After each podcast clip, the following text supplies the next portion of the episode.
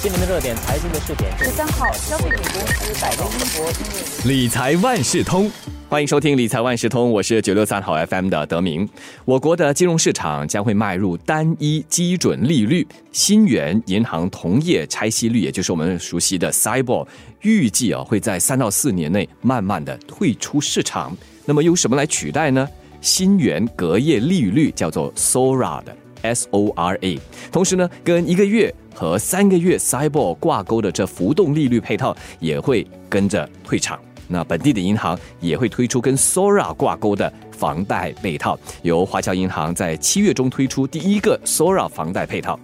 面对全球低利率的一个走势，借贷者要怎么挑选最适合他们的房贷配套呢？这个问题就请华为媒体集团新闻中心财经新闻副主任冯嘉年和大家聊一聊，在选择 Sora 配套或者是其他房贷配套的时候，借贷人可以考虑的策略和事项。嘉年你好，哎，德明你好，大家好，可不可以请嘉年给大家先介绍一下刚才提到的 Sora，也就是新元隔夜利率房贷配套到底是什么？OK，SORA 指的是 Singapore Overnight Rate Average，中文叫做新元隔夜利率。那 SORA 本身呢，它是银行跟银行之间每天早上九点到傍晚六点十五分之间进行的无抵押隔夜新元交易所得出来的平均利率，所以它是使用交易量来加权来得出的平均数。其实呢，呃，金融管理局在二零零五年七月一号就已经开始每天提供这个 SORA 的数据，所以它是非常的完整的。那么另一方面呢，CIBOR 的全名叫做 Singapore Interbank Offered Rate，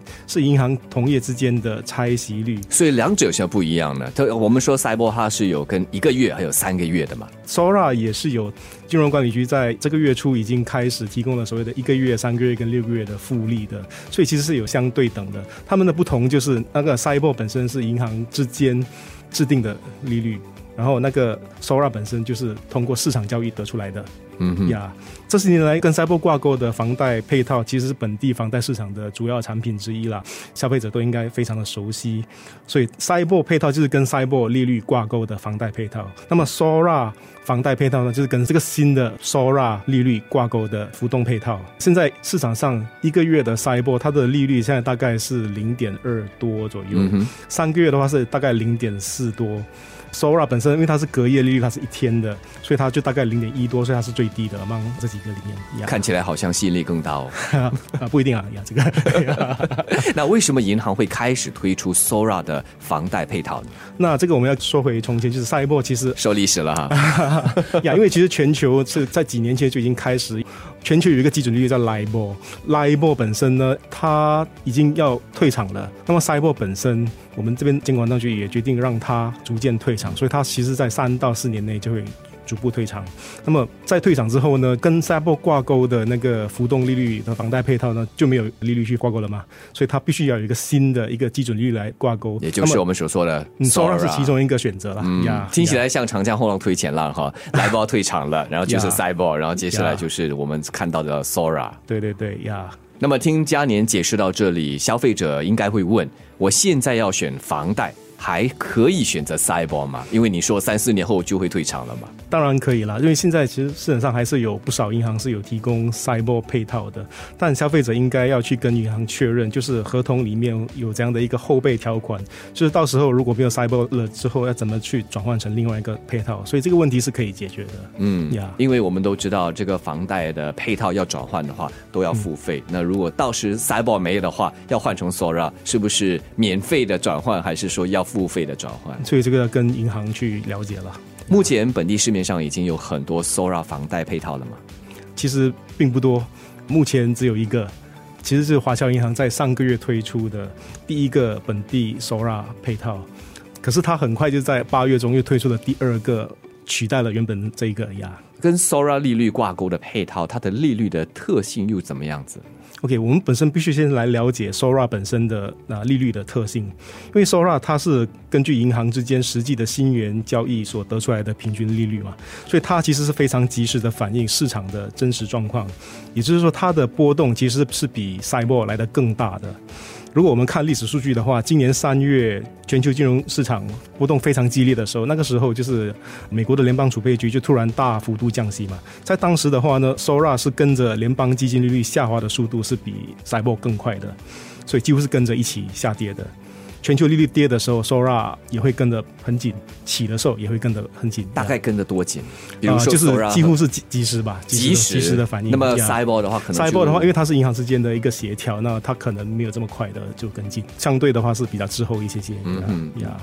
所以目前的话呢，本地是只有华侨银行推出 SORA 房贷配套，第一个是在七月中推出，那么很快的，其实它在八月就推出了一个新的配套来取代七月推出的。我们先来说说七月推出的这个，它是专攻至少贷款一百万以上的那个私宅买家。那它计算 SORA 的利率的方式是这样的：放款的当天的 SORA 跟之前的八十九天的 SORA，所以总共是九十天的 SORA 来得出一个简单的平均。那么这个平均利率是每个月调整一次。那我们提到嘛，就是 SORA 本身它的波动性很大，可是因为有这个九十天的平均被平均掉的话，就是这个波动就反而变成没有这么大了，是其实是蛮 smooth 的。嗯哼，呀那么根据房贷专家的说法呢，这个九十天的平均 SORA 它是往回看，所以它已经反映了市场已知的信息，嗯哼。所以就没有这么的波动，没有这么大。这是你刚才说的，是就是在七月份推出的，那八月份也推出了，对吗 OK，八月份推出是因为金管局在八月份它开始提供了更多的基准数据，就是 SORA 本来是一个隔夜利率嘛，金管局在八月份开始推出一个月、三个月跟六个月的 SORA 的复合利率，所以华侨银也根据这个新的那个基准利率推出了新的配套，所以它的这个新的配套就是根据三个月的 SORA 复合利率来计算。那么华侨银行在八月中推出的第二个 SORA 配套，就是跟 SORA 三个月复利挂钩的这个新的配套呢，就正式取代了它在上个月推出的第一个 SORA 配套，也就是跟这个 SORA 九十天平均利率挂钩的这个配套。所以现在是只有一个配套，就是跟 SORA 三个月复利挂钩的新的配套。那这个配套其实跟之前的配套比较不同的一点，就是它给所有的私宅跟主屋的买家都可以，之前是一百万以上，现在是任何数数额都可以，而且新的贷款跟要重新定价的贷款都能够申请这个 SORA 的配套。Sora 房贷配套和目前跟一个月和三个月 Cyber 挂钩的房贷配套都是浮动利率的配套嘛？那借贷的人在固定还有这浮动利率配套之间，要怎么选择最适合自己的房贷配套？OK，我们在现在超低利率的环境呢，不管你选择的是哪一个配套，我们都要先关注这个低利率的环境还能够持续多久。那么我们访问的房贷专家，基本上他们都不认为利率会在短期内回弹，因为冠病对经济的冲击是很大的，而且相信会维持一段时期，所以利率短期内不大可能回弹。所以一个参考的情况就是我们在二零零九年全球金融危机的时候，那时利率超低嘛，就是一直到二零一四年才开始回升，所以当时是五五年。所以现在的情况是，大家都估计低利率的环境会维持相当的一段时间。所以现在你要选择哪一个配套，其实还是要回到个人的偏好了。嗯，所以如果你自己本身是不喜欢或者没有那个习惯去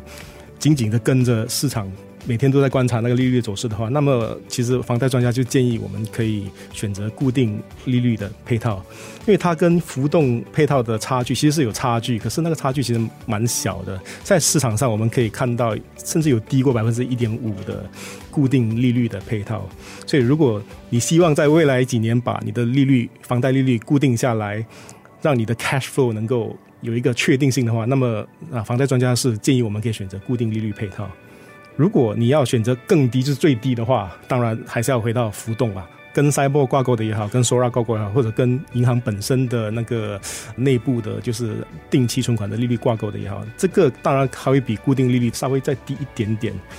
但这个问题就是你必须要去观察了呀，就是它当然会低，可是它也会跟着波动嘛，所以这个变成你必须要去实时的留意你的利率的嗯波动。所以就回到刚才你所说嘛，个人在贷款方面的这个偏好，对对对当然也要考虑到，比如说大环境啊，还有你的整个经济能力啊，嗯至少在接下来的两三年，经济啊，或者是这收入是否是稳定的，这些都是必须考虑的吧。对对对对呀！现在其实呃，我们根据房贷专家跟我们反映的就是说，空间已经没有很大了，因为基准利率都掉到几乎像将近零了嘛。另外一个变动的那个因素就是银行的息差，嗯，因为现在利率越低的话，就是银行赚钱的那个 margin 就非常的低了嘛，所以他们也有可能在将来就是为了要赚更多钱，可能会把那个息差调高，那个时候利率反而可能就调高了，嗯。今天的理财万事通，嘉年就为大家解释了，随着 Cyber 房贷配套在三四年后退场，更多的 Sora 配套预计会逐步登场。那么，房贷的配套究竟要怎么选呢？